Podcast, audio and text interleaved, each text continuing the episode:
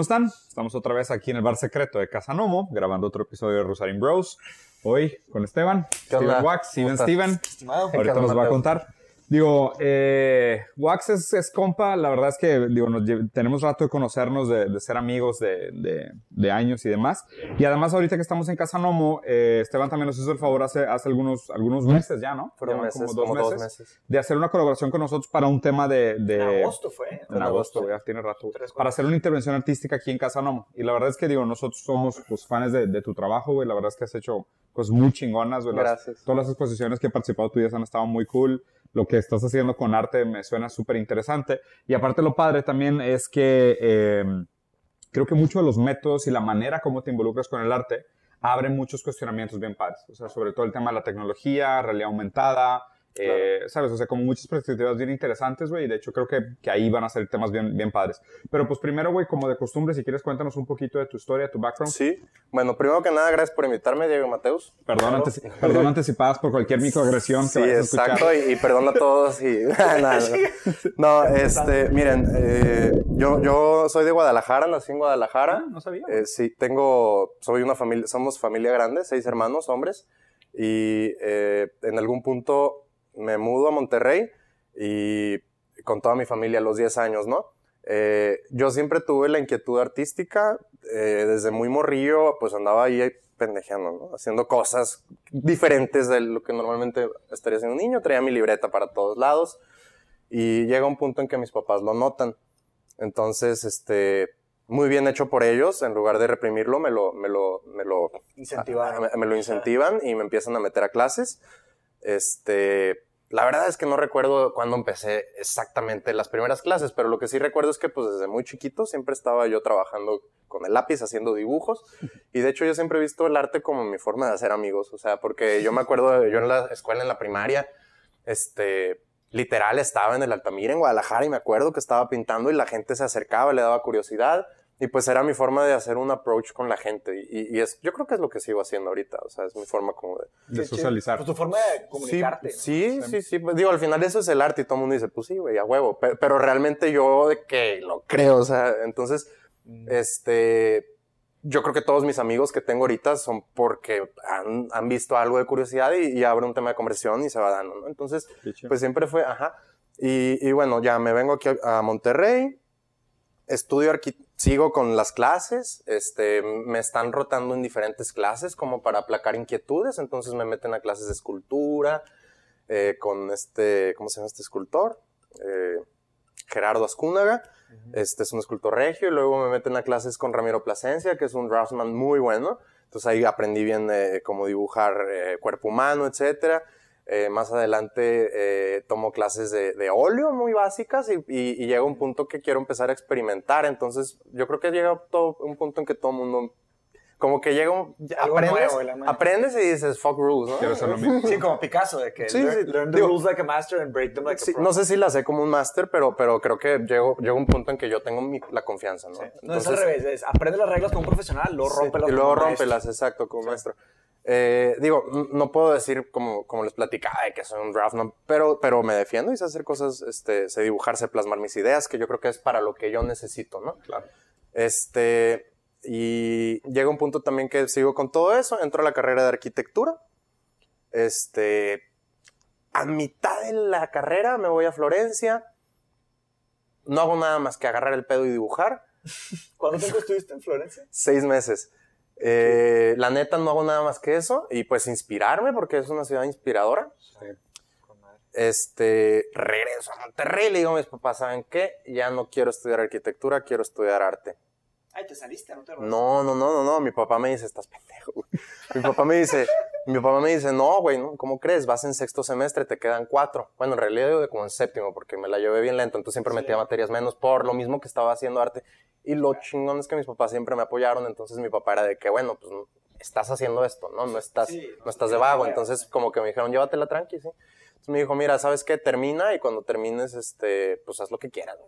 pero termina, claro. obtén el título. Y pues, digo, yo, yo, la verdad es que también la arquitectura no estaba peleada, o sea, me gustaba, entonces dije, ok, vamos a terminar. Sigo la carrera, termino, y cuando termino empiezo a trabajar un poco de arquitecto, hago algunos proyectos. De hecho, durante la carrera todavía hice un, un proyecto de unos departamentos en Playa del Carmen y luego me tocó una casa y luego hice otro proyecto, una nave industrial de carrera a Fidel Velázquez. Cool. Y en todo ese inter yo estaba así como de arquitecto y, y- y en tiempos libres me salía de la obra y me metía al taller, o sea, a pintar y la A lo que te gustaba. Sí, pero todavía yo estaba este, como que insatisfecho porque tenía la inquietud todavía del arte. Decía, bueno, es que me está gustando demasiado esto y cada vez me gusta más. Y aparte yo llegaba al taller, que es un taller que comparto con un hermano mío. Y cuando estaba en el taller como que, pues realmente encontraba paz. O sea, realmente yo estaba ahí, se me olvidaba todo y estaba bien chingón trabajando en lo mío. Y aunque no estaba todavía vendiendo nada, estaba súper feliz. este, y, y yo seguía pintando ahí un poco.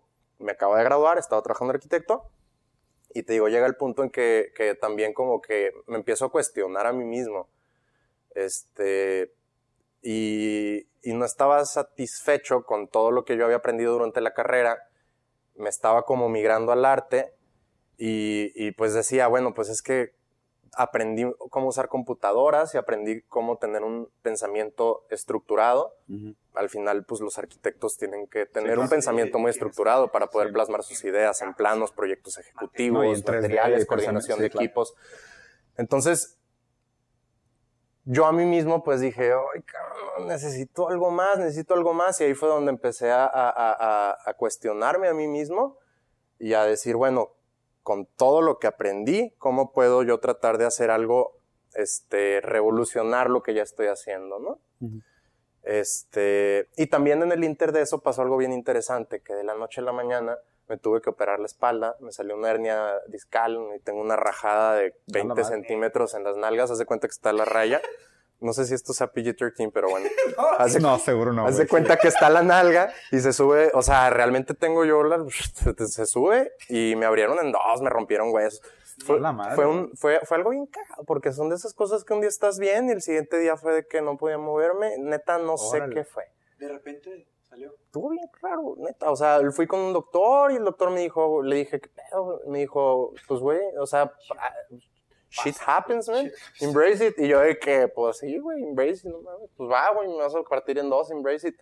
Madres, cabrón, qué duro, güey. ¿Y estuviste mucho tiempo No, no, no, no. La neta es que estuvo, o sea, ahorita yo viéndolo, no, no cambiaría nada. O sea, porque realmente fue algo bien chido, porque se alinearon muchas cosas. Yo venía saliendo de carrera, estaba muy contento porque ya había trabajado como arquitecto, no había perdido mi, mi, mi capacidad creativa. Como sucede con algunos arquitectos, otros no, pero muchos, porque la verdad es que la arquitectura es muy demandante también. Sí. Por eso yo decidí al- en algún punto llegar y decir, ¿sabes qué? Le tengo que bajar la arquitectura si realmente quiero hacer esto. Porque Sí, los dos, pues no, o sea, es mucho tiempo. Mm. Entonces, este, te digo, sucedió cuando sucedió esto de la espalda, fue, fue un momento en que muchas cosas como que se alinearon y yo estaba como medio confundido, ¿qué hago? ¿Qué hago? Y, y, y, y ¿Cuántos estuve años tenías? En 20, habré tenido 24 años, Ok. ahorita tengo 29, 24, 25, tal vez estaba cumpliendo 25. Y sí, o sea, realmente cuando fue una operación de 6 horas. Me abrieron en dos, me rompieron los huesos, me metieron unos separadores, me sacaron unos cartílagos, fue una operación mayor. Este, a- increíblemente yo duré encamado dos días y me acuerdo que también como que yo, yo estaba así como que inquieto porque dije, ya me jodí, voy a ser un viejito a los 30 años. Entonces como que me entró y, y me acuerdo que justo cuando salí, tomé un, un trabajo para hacer un mural igual, o sea, me, me hablaron y yo fue de que, pues no sé si pueda, pero va y me lo eché, ¿no? Y dije, bueno, Con la venda. Sí, se puede, sí. dude, si le hacía así, todavía se veían las puntadas y la rajada, y fue rajada así de que... Entonces, este, te digo, ahí, ahí como que dije, va, pues no sé, e- ese momento en mi vida estuvo interesante por el hecho del parteaguas. ¿Y como será, que- y, se- y será contemplación de mortalidad? O sea, será el... O sea, no sé, porque... Ah, contra- o sea, con el arte. Sí, Sí, porque digo, una de las teorías de arte es que hacemos arte para trascender, ¿no? Ah, dice que hay- totalmente. Que hay, tres grandes formas de trascender. este, Ajá. a través de nuestra familia, o sea, nuestra Sí. sangre, Sí. a través del arte Sí. y a través de nuestras acciones o sí, Sí, ¿no? tus méritos, podrías tus decir. méritos, puedes decir.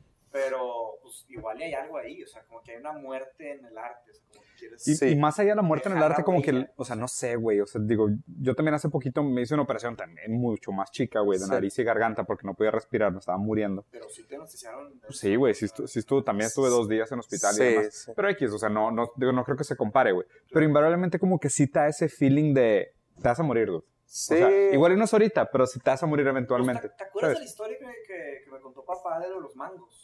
No. Haz de cuenta que yo fui a visitar a... Bueno, nuestro papá vive en Manaus, en Amazonas. Y lo fue a visitar a... Órale. Sí, güey. no sabía eso, güey. Sí, güey. vivía Ok, allá, sí. chido. Nuestra familia es todo al sur. Sí, sí, eso sí sabías. A huevo.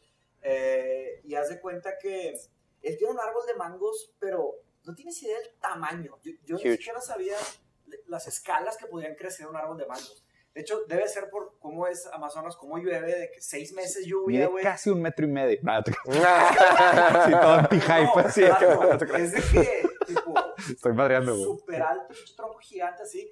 Y me dice, sí, es un árbol de mangos. Y yo, ¿qué? Y dijo, sí. no crecen así, ok. Ajá, pues yo no había visto un árbol de mangos de esa magnitud. Y yo, bueno, total, eso no es el punto.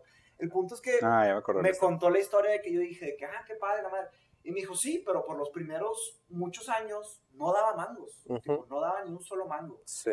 Y, y tenemos un tío, hermano de mi papá, eh, Edmundo Rosarín, que él es un agrónomo, que es un... Muy cabrón. ¿Te das de cuenta Sí, que muy cabrón. nada más no tiene un doctorado por título, pero es Pero, güey, un sí, es, es una bestia, güey. Se O sea, sabe es una bestia, de especies, No, es una pues, bestia. no fuerza necesitas la escuela. Hay Sí, gente güey. que le hace por No, la... no, por o sea, la... sí se graduó de agronomía, pero él tiene de los mayores viveros, o sea, tiene la mayor cantidad de especies de orquídeas del sur de Brasil. Entonces, Y lo hace por hobby, güey. Ya. O sea, el vato está Es- loco, Es autodidacta, Es digo, pasión, pasión real. estudió, pero luego siguió aprendiendo solo, ¿no? Entonces, nuestro papá le marca al mundo, le dice de que, de que mundo, tengo un árbol de mangos. Y no da mango, güey. Y no, no, ¿qué chingados hago? ¿Cómo le hago? Van varios años y no da. Y le, y le dijo a, a nuestro papá de que, dijo, métele un trauma. Y fue, ¿Qué? Y mi papá, ¿cómo, güey? ¿Qué, estás hablando? Sí, sí, sí. Agárrate los chingazos, tipo, agarra, Agarra un hacha. Un hacha o algo y empínate todo el árbol. Y mi papá, ¿de qué, cómo, güey? Dijo, sí, hazme caso. Y mi papá, "Ay, qué bueno, güey, chingada. Pues tú eres el bueno, ¿no? Tú sabes. Ok, te lo juro, güey, yo me quedé impactado con la historia. Total, eh, ya sabes cómo es papá de que se agarró, dijo, así me lo contó, de que me agarró unos vinos, me empecé a agarrar el pedo, Pues a agarré, huevo. agarré un, un hacha, no sé por qué agarró el pedo. Para, No, pues para agarrar valor, güey. Pues digo, Agarró un hacha final- y con la parte de atrás, no con el filo, pum, pum, pum. pero se la agarró Chingazazos. todo el árbol, de que ta, ta, ta, ta, ta, así madras, madras, madras, y ya, no pasó nada. No dio mangos esa temporada. La siguiente temporada, el árbol cargado de mangos, güey, pero cargado así. Y, y le marcó a, a mi tío de que, mundo, ¿qué pedo? ¿Cuál es la relación? Dijo, no, sí, o sea, la, la, la lógica de, de la biología del árbol es que como ya no va a poder tener tiempo para reproducir su semilla, como ya está a punto de morir, suelta todo. O sea, Ya. Toda esa energía acumulada Ya, la transforma en semilla y en fruta. ya. Para que salga. Yo me quedé que, ah, cabrón. Qué buena historia. Sí. Está ahí. Está cabrón, güey. Es un Sí. tema natural, güey. Sí. Pues, pues igual y algo así sucedió conmigo. Yo, yo, yo digo que es un chingazo que me dio la vida. Pues igual Memento Mori, ¿no? O sea, Eso que te iba- Memento Mori. Memento Mori es eso, güey. El ejemplo de Shakespeare Sí. tenía una calavera en su escritorio para acordarse De que se va a morir, claro. Claro. Y Shakespeare habla mucho de todo ese tema bien oscuro, ¿no? Este, sí, pero yo creo que fue eso, o sea, realmente fue como que, digo, yo, yo supe que no me iba a morir, porque el doctor me dijo y no hubiera accedido a la operación. Lo que sí supe, lo que sí podía suceder es una infección y, Claro. o, o- o- y que me le iba a pasar bien mal. Tuviste anestesia total. Sí, Anestesia, total. anestesia completa. sí. O, Eso, eso está medio cabrón. está o sea, cabrón, se sí, siente güey. bien loco. Yo de repente, o sea, se siente todo frío de que, uf, Sí, güey. y aparte seis horas te levantas así Ah, que la fueron seis horas. seis El horas. mío no sé cuánto fue, pero sí, igual te levantas y dices, ¿qué pasó, güey? Y todo te duele, güey. Sí, total, yo no cabrón. Anestesia general. general. Anestesia Está bien Está loco. Y empieza a ponerse frío un bueno, yo Sí. así es como lo sentí. Supongo que pues, cada quien su experiencia es un poco diferente, pero yo me acuerdo que yo nomás, vi a la, yo nomás vi a la, a la anestesióloga que se acercó y ni me preguntó. Yo le iba a decir así de que... Y donde le iba a decir algo, nada más la, la morra llegó y ¡pum! Y de repente yo nomás empecé a sentir frío así, se te pone blurry la vista, ¡pau! Ahora, aquí viene el truco, el pinche doctor. Fue muy bueno, pero el güey no me dijo muchas cosas, ¿no?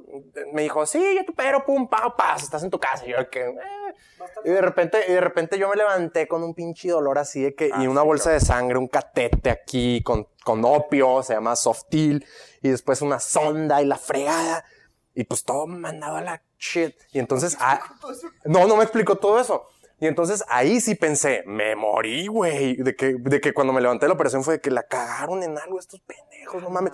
Y ya después llego, y yo pues todo asustado porque tenía sangre por todos lados. Y ya después me dice la, llega una enfermera y me dice, tranquilo, güey, no hay pedo, o sea, todo salió chido. Ajá, pues es- está- te, te pusieron un, un catete porque pues no puedes mear y la fregada. Claro. Que por cierto, lo de los catetes está ojete, güey, pero esa es otra historia. Sí. Y, y no, te digo, ya en el, en el tiempo de recuperación de los dos días, te digo, como que esto me sirvió mucho y yo creo que se asemeja un poco a la historia. O sea, fue un ching. Yo, yo eso digo, son chingazos de la vida o regalos de la vida. Digo, lo puedes ver del lado del chingazo o pues al final. Sí, son, son momentos de la vida en, en, eh, en la serie de True Detective. Ajá. La, la, no sé si la vieron ya, True Detective. La, digo, ¿Cuál? La, la uno, True La Detective uno, sí. Con este Matthew Está buenísima la 1, la 2 está medio mala, pero hay una parte de la 2 en donde... se pone. Sí, se, se- que se muere una persona muy importante para un niño, qué, y hay una plática muy cañona que es de que dice de que hay momentos en la vida en donde se marca, se marca un parteaguas. Sí, a Y huevo. te acuerdas de tu vida Antes y después. es una vida completamente antes, completamente después. Y depende, depende cuántos puntos tengas de esos. Es una vida evolución. Y cómo, los, cómo reaccionas, vas. Vas cambiando. evolucionando, estoy de acuerdo. muy. Seguramente ese fue un, punto, Sí. un punto Para mí, yo, o sea, lo, lo, lo estoy seguro, estuvo, estuvo, a, a veces hasta digo, estuvo chido, ahorita iba a decir estuvo chido, sí, sí, sí, pero lo dije realmente pensando, sí, estuvo chido y de repente de que, güey, ¿cómo va a estar chido? Ya Pero, sé. y, y luego también sí cuando lo cuento de que con mis papás, de que "Eh, estuvo bien chido, me atendían súper bien en el hospital y mis papás así de que qué pedo contigo, güey, de ¿Sabes que qué? estaba buena la gelatina. ¿Sabes qué? Eso, sabes? Eso, eso tiene nombre, güey. Justo ayer estaba leyendo sobre eso. Se llama retrotopía. ¿Qué Está- es la negación de la negación de las utopías. Mm.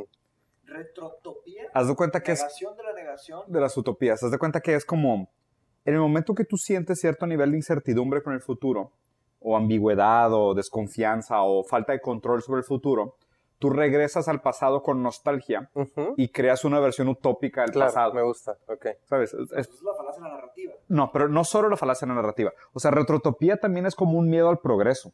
O sea, porque la falacia de la narrativa es eso de decir, veo hacia atrás y idealizo. Cuenta, se te cae, si Y aparte- nieve, se te cae la nieve y dices, ay, yo no quería nieve. sí, ya- no, exacto. Esa es la falacia de la narrativa. No, no, no, pero, pero retrotopía es voltear a ver hacia el pasado como una potencial proyección del futuro. ¿Sabes? Como Ah. decir, esto es, lo que, esto es lo que quisiera a lo que regresáramos. Quisiera Ya. que regresáramos a esto. Como una nostalgia. También, Sí, es- está mezclado con la nostalgia de decir, o sea, esa es tu utopía que se quedó atrás.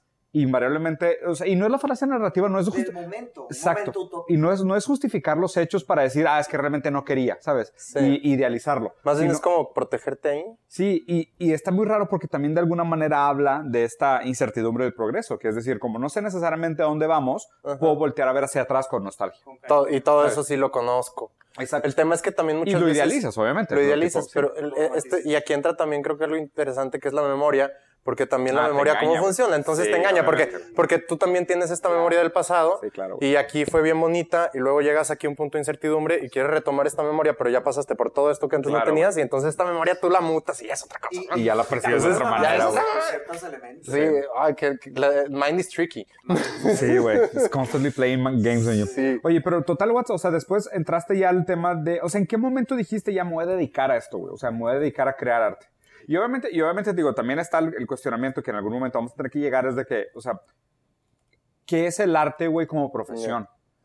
Uy, o sea, como, está porque, buena. pues digo, Mira, o sea, te vas a pagar las cuentas con arte, te esperas Sí, comprar un carro con arte, También güey. porque comentaste que puf, no me, es- me espero comprar un, Sí. un avión, güey. Sí, porque también comentaste que no es Ah, ¿tiene- ¿Sí? artista ¿De como- plano? No, pues digo, te voy a decir algo. Yo estudié, yo- perdón, estu- No, no. Estudié, estudié arquitectura y, y no, no, no me animé a estudiar arte porque dije, ay, vamos a morir de hambre. Y, y tristemente Claro, también es, la es- es- eso es lo que me enoja. O sea, ya eras un cerdo capitalista, no te creas. sí. Este. No, y- y- no, pero lo soy. No, no, sí, me queda, o sea, normal. Digo, O pero sea- ya te- o sea, pero tenías esa proyección de estoy estudiando porque quiero ganar dinero. Claro, no, pero, pero sí, te voy a no decir que, te voy a decir No, que... estoy madreando, güey, es broma. güey. No, no, no, pero te voy a decir existen que, o sea, mi punto es que Según Freud, sí. Sí, güey, no, claro, no existen las bromas. Yo, yo, yo, este, el tema es este. Hay una frase que leí una vez que, que, que dice, eh, y más en el arte, esto es para todos los proyectos, Sí. pero en el arte yo creo que es más importante, ¿Qué y, es? y es, eh, money is keystone to success, ¿no? O sea, sin dinero No hay éxito. no hay éxito. Entonces, digo, y en la arquitectura eso es en todo, ¿no? En todo, cualquier negocio. Pero en el arte yo creo que aplica mucho más, porque en el arte estás tú solo y necesitas, y más si no tienes representación en una galería, y más Sí, si- claro. Entonces necesitas Claro, estar produciendo y luego se te empieza a caer Y el aparte, stock. y aparte también ahí- el ingreso es tan variable, güey. es tan O sea, variable. Es tan y luego tienes ahí, tienes ahí este 10 piezas que valen no sé cuánto. En Hay- potencial. En potencial. Claro, Y porque luego- realmente no, si te da hambre no te no, no te y los puedes yo he leído historias de repente de artistas que, que, que se les quedan bodegas, ¿no? O hasta que se muere. Se les quedan, y, y hay bodegas, y es, y de repente se mueren y toda la bodega, ¡pum! O, o no, o, o de- o vivos, o vivos logran craquear ese sistema y de repente todo lo que tiene en una bodega lo, lo llega a comprar un coleccionista súper chingón o lo que sea, y de repente toda la colección se evalúa del artista, Sí. cosas así, ¿no? Entonces, algo que también es bien importante es que el mercado del arte, si todos los, todos los, este, mercados de todas las industrias son pescados normales, el mercado del arte es un salmón que va contra corriente. Entonces, eh, te voy a poner el mejor ejemplo. Eh, normalmente, pues, los descuentos son buenos, pero en el En arte... general. En general. Pero, en general sí, pero, pero en el arte, pues si tú te pones así de que, eh, dos por uno con mis cuadros, pues, Estaría verguísima, güey. pues eh, es, es disruptivo, sí, pero normalmente lo que la industria te ha enseñado es que... que Estaría- no, pero estaría con madre ser al revés, de que este fin de semana todos mis cuadros cuestan el doble. Mm, ¿Sabes? De que- exacto, exacto. Cosas así podría ser. Hay que, hay que luego platicar eso. No, pero no importa, pero si eres que te completa. apoyar extremadamente te lo va a comprar el doble. Exacto, güey, pero Eso digo, ha lo- o sea, pasado. lo, lo interesante, ¿Sí? sí, Eso ha claro. pasado. O sea, lo interesante de entender el movimiento del arte, digo, acuérdate, lo- también lo que nos dijo Asier, o sea, el arte en sí es una metacrítica. Claro. O sea, el arte es una crítica al arte. Constantemente Claro. el arte se autocritica. Estoy de acuerdo. La forma de hacer Sí. arte critica el... Sí. Sí, güey. Entonces, y aparte- está bien interesante. Y, y el artista está sujeto a la crítica todo el tiempo, ¿no? Obviamente. Porque, y todo, cualquier persona, entonces, ¿por qué eres eso, no? Y Sí, eso es lo que pinche está haciendo. experiencia vitriólica, güey. Está cabrón, güey. Este, ¿cuál es la pregunta otra vez? No, que, o sea, ¿cómo concilias el hecho de tener el arte como profesión? Ya, ok. Sí. Sí, te digo, entonces yo estaba en arquitectura y, y yo estudié arquitectura porque dije, me voy a morir de hambre de esto. Y luego llega un punto en que, y, y otra vez quiero hacer énfasis en que me pone muy triste eso, que la gente que es creativa Tenga que comprometer. Y piense eso también. Entonces Claro. yo por eso dije, no, yo voy a ser un cerdo capitalista y no porque quiera, sino porque yo para, produ- para hacer mi producción necesito dinero y no me quiero quedar porque yo quiero hacer No, y quieres un avión. y quiero un avión. Entonces, no mames, imagínate. Claro, Hay algo, Sí. algo muy interesante que comentaste cuando estabas contando la arquitectura, que Ajá. dijiste que te mantuviste creativo. Que muchos, Sí. muchos arquitectos pierden. Claro. No, no es que la pierdan, pero no, No, creo pero es que la te pierdan. Más bien pragmatizas. La enfocan en, en, en la En otra arquitectura. cosa. Tengo un comentario sobre Sí. eso. ¿no? A ver. Haz de cuenta que yo creo que el sistema educativo como un todo. Mata la creatividad. Claro. enfocado 100%, güey. Yo soy- Estoy niños, 100% de acuerdo. tu niño y hazle tres preguntas. Las respuestas van a estar Chingonas. No, güey. No, escucha este dato. Lo acabo de ver, güey. Porque ahorita estoy muy clavado con el tema de, de, de, de creatividad. Y digo, y aparte, o sea, nuestra historia de alguna manera se parece porque yo estudié diseño industrial. güey. Ah. Y yo también, o hecho, sea, sí se parece mucho. se parece mucho la Tú historia. fuiste a los 10 años de Brasil. Sí, güey. Y Y, siempre has y dibujado a siempre he mano, dibujado, güey. O sea, te- tengo ahí un pinche juego de Faber Castell Yo que me regaló Mateos, güey. Güey, me encanta dibujar a lápiz. O sea, aparte yo mamo el lápiz sobre cualquier A otra huevo. técnica, güey. Hice escultura, hice escultura con vidrio, Ah, con sí, cerámica. Órale, con vidrio. Sí, con güey. Es- escribo poesía. O sea, me gusta mucho el tema, güey. O sea, la única parte de arte que la neta no lento es el tema musical. O sea, ahí sí soy retrasado. Tengo tres manos izquierdas. Yo también está cabrón. Ahí no es lo Tengo un trauma con el piano. Pero todos los otros, los visuales, los gráficos, güey, esos, o sea, inclusive los de actuación y demás, ahí sí, jalo, ahí sí me gustan. Pero a lo que, a lo que iba y el comentario de Mateus de esta idea de que la escuela sistemáticamente mata la creatividad, Totalmente. sí creo que sea un tema. Sí. Y, y cuando hiciste el comentario también inmediatamente dije, güey, sí, cierto, güey. O sea, sí me, sí me hizo resonancia. Ayer estaba viendo un estudio que decía que más allá, y desde el mismo güey este de TED, del vato de School Skill Creativity. Sí, de Tú le- Sir Ken Robinson. Exacto, tú me Sí. diste su estudio. Me- El de All the... Uh, all- ¿Cómo all se llama en our- inglés? All All Our Our... Futures. Sí, todos nuestros futuros. futuros. Es un estudio sobre el futuro de la educación. que Está cabrón, güey. Al, al, al Ministerio Al- de Educación de, De Inglaterra. Reino Unido. De Inglaterra. Bueno, total. Ayer estaba leyendo un dato bien interesante que es a un niño antes de los cinco años, un niño promedio, ¿no? Antes de los cinco años, tú les haces un estudio que se llama de pensamiento lateral. Ya. Pensamiento Sí. lateral, les das de cuenta, un estudio simple. Yo te doy un clip, ¿ok? Y te, y te dice, dame todos los usos que puedas pensar para este clip. Y se lo das a una persona normal después de graduarse de carrera y te da, güey, 10, 15, niño te da. 20 usos, ¿ok? Un niño antes de los 5 años te puede dar hasta 200 usos para un clip, güey, ¿ok? ¿Por qué? Porque, y, y ve lo raro, está güey, bloqueado. ¿Antes de qué edad? antes de los 5 años. Sí. Y de hecho te dicen, o sea, si tú se lo aplicaras a una persona adulta y te dieras 200 usos para un clip, estás diciendo que es un superdotado. O sea, estaría en el 2% percentil de la gente más creativa del mundo. Cool. Antes de los 5 años de edad, 98% de los niños llegan a ese Pues porcentaje. todos, todos nacemos con eso. O sea, nacemos con ese potencial. El problema es que te va cerrando. ¿ok? Yo estoy de pero, acuerdo. pero también, ¿qué implica? Porque haz de cuenta que a los niños le dicen de que, ¿qué harías con este clip? Pues lo hago gigante, lo hago de vainilla y hago un helado, una, una alberca de clips de vainilla. No hay limitantes. ¿Sabes? Es como que, eh, de que, ok, y la verdad, sí, claro. Exacto, güey, ¿sabes? Así, entonces es como que dices, ok, si es pensamiento lateral, sí. ¿Qué tan pragmático es? A lo mejor muy poco. ¿Qué tanto uso tiene? Muy poco. Pero lo chido de esto es entender que lo que deberíamos de hacer no es castrar el pensamiento lateral, es aprender a enfocarlo. Claro, ¿Sabes? Porque claro, es, enfocarlo. es como decir. ¿puedes transformar un clip en helado de vainilla? Ah, directamente no, ¿sabes? Alquimia. Todavía no, todavía no. Sí, to- todavía no, exacto. A lo mejor si sacrificas unos pitufos, güey. que- Sí. Ah, cabrón. ¿Sabes por qué? No, Es de las mejores historias ever, güey. La historia de los pitufos, me voy a, separar tantito Oh, de la historia, güey. Ok, ok, la historia de los pitufos, los pitufos. los- sí, está, está muy relacionado. La historia de los pitufos es de la iglesia católica. Ok. ¿ok? Básicamente los pitufos son los pecados capitales. Está perezoso, glotón, vanidoso. Está la única mujer que es la lujuria. Y está Papá Pitufo, que es el único que está vestido de rojo, que es Satanás. ¿ok? Y ellos son los pitufos ¿De que... dónde vi- viene esta interpretación? No me acuerdo, güey. Alguna vez lo vi en algún lugar y lo... Decirlo como una interpretación, no es una Ah, historia. no, no, es la historia que Y obviamente, obviamente es una interpretación. Pero pues digo, entonces los pitufos viven en pecado, ¿no? Y representan todos los pecados capitales. Luego está Gargamel. Gargamel vive en un monasterio, está vestido de monje, tiene un gato que se llama Azrael, que es uno de los dioses caídos, y está buscando a los pitufos para hacer alquimia. Los mete en, una, en un calderón y los transforma en oro, que es la técnica de transmutación. Eso sí es canon de pitufos. Sí, O sea, Gargamel todo esto que te estoy diciendo es canon. Bueno, no, lo de Satanás y la madre. Está pitufo perezoso, pitufo glotón, pitufo Los enojón. pecados capitales sí puede ser. Y Gargamel vive en un monasterio, se llama Gargamel y tiene un gato que se llama Azrael. No, eso sí es legítimo. Todo es Ah, canon. No, pero. Lo de la alquimia también. La inspiración, la alquimia también. Pero la inspiración del artista a hacer un pitufo para cada pecado. Ok, continúo. No, o sea, no, no sé por qué no sería canon si es... Porque, pues, una caricatura para niños. Nos van a decir de que sí, Gargamel y este es Satanás. Nadie No, bueno, no, pero es, pero es el papá de los pecados. Pues, ¿Quién es el papá de los pecados? pues, Sí, pues, sí. Es Lucifer, es el dios caído, es el ángel caído. Bueno, ca- con- continuando, continuando con esto, obviamente no, nunca te dicen que es la historia del cristianismo. Está bien, estoy de acuerdo, es una interpretación. Disculpen a, las, a los jóvenes de cristal que se puedan ofender. Pero está bien, es una tienes, tienes razón, es una interpretación.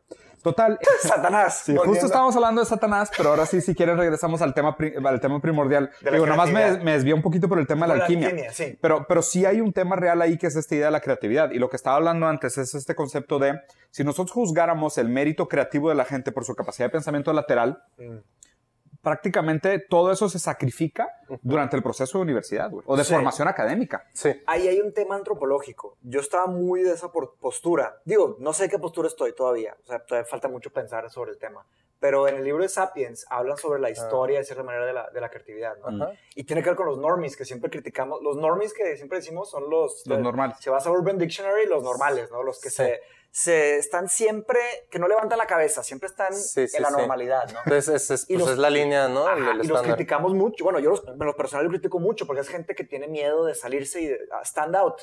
Pero ahí hay un gran tema antropológico de, de por qué los creativos este, batallan en, en avanzar. Porque al- al- a lo largo de la historia de la humanidad, o sea, como va pasando la historia de la humanidad, tienes a la gente que arriesga, ¿no? Porque el ser creativo es, de cierta manera, ser innovador y ser arriesgado. Sí. Entonces, eh, si, si, si, si, eh, entendemos un poquito, nos metemos un poquito a la historia de la exploración, si te fijas en cuando estaban las tribus, ¿cómo se conocían más territorios nuevos? Mandabas exploradores, ¿no? Ujú. Mandabas los innovadores. Claro. Y la más alta probabilidad es que ese explorador se va a morir. No porque regresar. Va y se entopa un tigre y se muere. Bueno, como no regresó... bueno, el- manda otro. Ajá, ya, lo mandas, mándalo para acá. O sea, no, mandas a 10, regresan 2, Sí, ¿sabes? Hay un, hay un riesgo. Sí. Entonces, igual también, o sea, en las tribus, las personas que se mantienen haciendo los trabajos más sencillos, más safe, La agricultura. Ajá, por ejemplo, está la riqueza, pero claro que también hay mucha riqueza. Están los- o sea, el, el- el colonialismo europeo, cómo empezaron Europa a mandar misiones a América y a África y a Asia, y mandaban 20 barcos.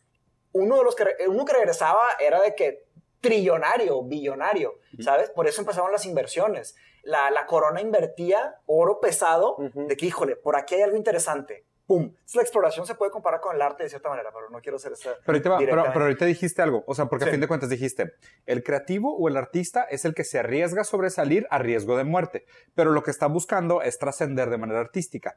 El otro, el que es agricultor, que no se arriesga, está buscando trascender por sangre.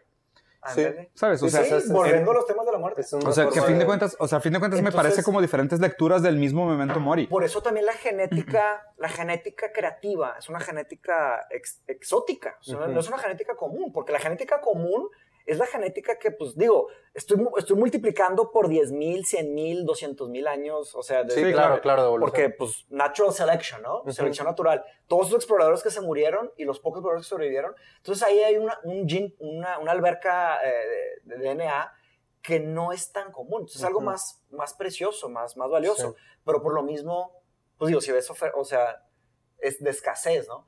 Pero hay un riesgo ahí. Entonces, si tú, tú tomas una población de un millón de personas y, y observas la creatividad de esas personas, tal vez no vas a encontrar tanta creatividad en todos. Y tal vez por eso el sistema educativo, ya regresando a la educación, de cierta manera trata de, como una fábrica, trata de, De ir, pelar. de ir quitando, Sí, ir sí. quitando. Lo que- lo ir que pasa es que el sistema- el para sistema- hacer normies, para fabricar normies. Lo que pasa es que el sistema educativo es una, es una fábrica de obreros. O sea, Claro. es una planta de obreros. O sea, desde el hecho de que o sea, son escuelas de ladrillos cerradas que tienen horarios con campanas. Y no solo o sea, white Y todos, todos el mismo Blue programa, todos, no, y- y- este, y- o sea, el hecho de que, por ejemplo, de que metemos generaciones.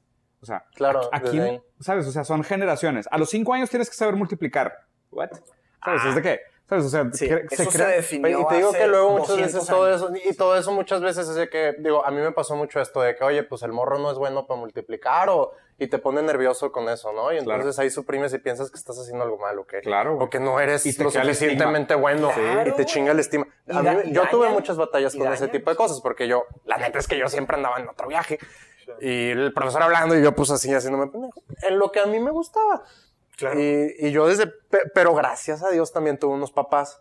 Entonces ¿Crees en fue el Dios? contra. ¿Eh? ¿Crees en Dios? Eh, sí, sí, sí.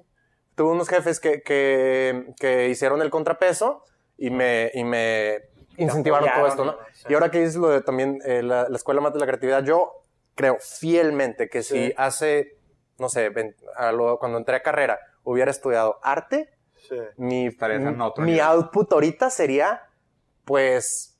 eh, Proporcionalmente mayor. no, no, no, no, no, yo, no, no, no, yo, yo creo que, yo creo que si hubiera estudiado arte, este, no, no hubiera sido lo mismo, porque yo toda la producción que hago ahorita es en base a, te digo, esa retroinspe- retroinspección de checar y bueno, Y la usar, estructura usar software CAD y, y ponerme a Sí, hacer algo de pues otra es como un forma. híbrido, es una forma híbrida de arte. O sea, tú estás haciendo arte con las herramientas que, que De, tienes. de un arquitecto, yo lo quiero pensar, algo así. Qué, ¿no? qué determinista, ¿no? O sea, pensar que invariablemente el pasado hubieras llegado exactamente, o sea, que hubieras, o sea, que hubieras llegado a un lugar diferente. No, no, no, Porque- es determinista porque No. es otro futuro. Es que es otro futuro, claro. O sea, ¿tú crees, Si que, no, fuera ¿tú crees que no estarías haciendo arte? Si hubiera estudiado arte, Sí. quién sabe. Ya si tuvieras a Pero yo creo que estuviera haciendo otro arte. Ahí hay otra pregunta. No estaría metido en temas de VR, seguramente. La No estaría metido. ¿Seguramente? Pues es que ¿Quién el VR salió por una inquietud, te digo, de, de temas de nació- tecnología que nació con la arquitectura. Bueno, si hablamos de viajes en el tiempo, en ese punto del tiempo Sí, sí, ya no hubiera estado ese, ese interés y hubiera sido otra vertiente Sí, del tiempo. sí, es Pero depende de nuestra teoría de la metafísica del tiempo. Sí. Existen muchos futuros, depende cómo, o sea, si viajas al pasado y lo tiempo. cambias, hubiera cambiado todo, Claro. o por más que viajes al pasado, siempre hubiera pasado lo mismo. Ajá. Son dos teorías Ya. de la metafísica del tiempo, Ok. de la realidad. de Ya que siempre, es, o sea, que es a huevo, De a que, se huevo, no escapa, a que, de que no escapa, porque Es por ejemplo, como- o sea, podrías decir de que no, De que es no te escapas, va. Este evento específico fue el que me detonó el interés por el tema de digitalización y por eso empecé a hacer arte con Es VR. como la paradoja Pero de la no, sa- no sabes que es de que pues después, a lo mejor en dos semanas después, o un día después, o un año después, te topas con otro evento que igual te despierta el tema de la digitalización.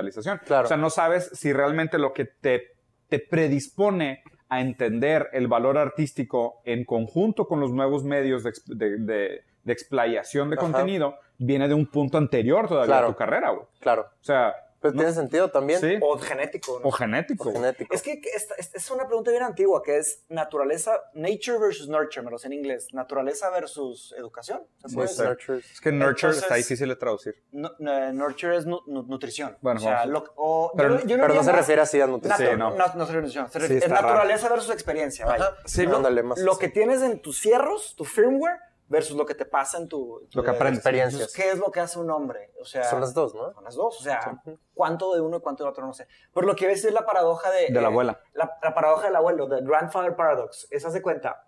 Híjole, a ver si me acuerdo. güey. Bueno, luego la bus la googlean y la van a encontrar. Pero básicamente es algo así, haz de cuenta de que, digamos que eh, te das cuenta que tu nieto es Hitler. Hitler. Ah, Ok. Sí. Entonces tú dices de que, a la madre, voy a viajar al pasado, güey, y voy a matar a mi abuelo para que no nazca mi papá y no nazca yo. Ok. Espérate, tu Para- nieto es Hitler y matas a tu abuelo. Algo así. No, sería, matarte a ti mismo. No, no, no, no. Matas a tu abuelo y tu nieto, o sea, hacia arriba y tu... O sea, tres generaciones arriba y tres hacia abajo Sí. es Hitler. Ok. Igual esto estoy mezclando dos experimentos. Sí, güey. Pero bueno, básicamente es, viajas al pasado y, y haz de cuenta que vas a cambiar la historia. Entonces llegas al momento, te pones de sniper, estás a punto de matar de que al que va a... Al, al- al abuelo Ajá, de Hitler. Exactamente. No, al tatarabuelo, abuelo, sí, a al tatarabuelo de Hitler, sí. Al tratar de matarlo, no, lo vas a matar y No se da. algo pasa, algo pasa. No sé si no jala la pistola o te cae una piedra o te da un infarto o algo. No lo puedes matar. Pero, pero ¿por qué no lo puedes matar? Porque si matas a tu abuelo en el pasado, ya no naciste. Sí. Ya no puedes... Sí, no, no, no. Exactamente, me explico. Entonces ya no puedes cambiar la historia. Entonces eso es en un mundo de teoría hard determinis- determinismo No se duro. puede cambiar. Solamente existe una forma de que puedan pasar las cosas. O sea, solo existe una forma. Pero entonces, bajo esa teoría, pues también ya Hay un no, continuo. por- no te esfuerzas mucho porque dices, pues va a suceder Exacto. lo que tenga que suceder. Pero ahí- espera, ahí hay un gran problema. Sí. Hay un no sé, o sea, yo pensando. No, sí, sí, es- esa es la lógica. Te voy a decir el gran problema. Eh, que no puedes meter a la gente a la cárcel, por ejemplo. No los puedes culpar. Ya nadie es culpado de nada. nada. Porque nadie es libre. Claro.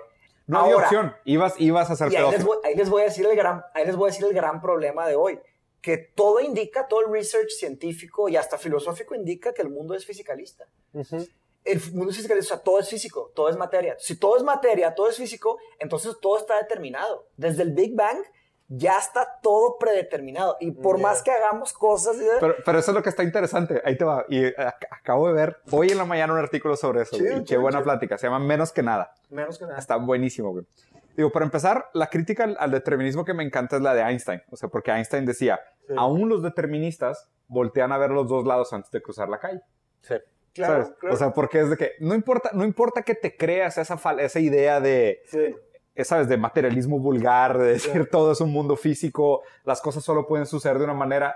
Tú, aún así, cuando vas a cruzar la calle, por si las dudas, volteas a los dos lados. Eso es parte del determinismo, porque así te enseñaron. Es, es raro. Y ahí te va, este va el concepto de menos que nada.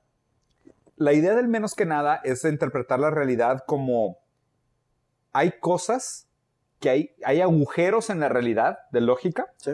que no es que no es que estén vinculados a nuestra capacidad de interpretarlos o verlos, sino que inherentemente no están, Ok. ¿ok?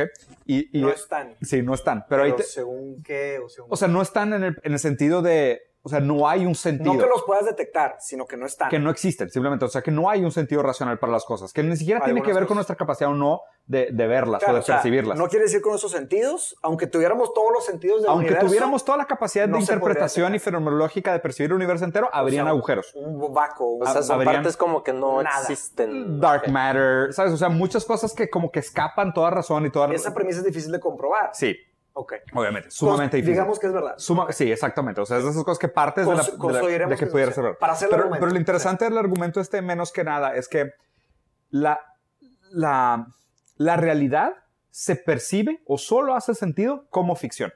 Ok. Entonces, lo interesante de hablar de esto es decir, pero, o sea, ¿por qué deberíamos de seguir culpando a los criminales o persiguiendo la carrera o enamorándonos o buscar trascender si realmente en un universo materialista, determinista, no hay nada que puedas hacer?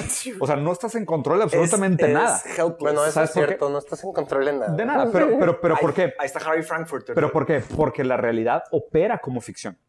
O sea, realmente la ficción es un suplemento necesario para que la realidad funcione para de nosotros. acuerdo. ¿ok? Entonces, y hay, y hay una broma que digo, esta esta la contó Sisek explicando de su concepto del menos que Sí. nada.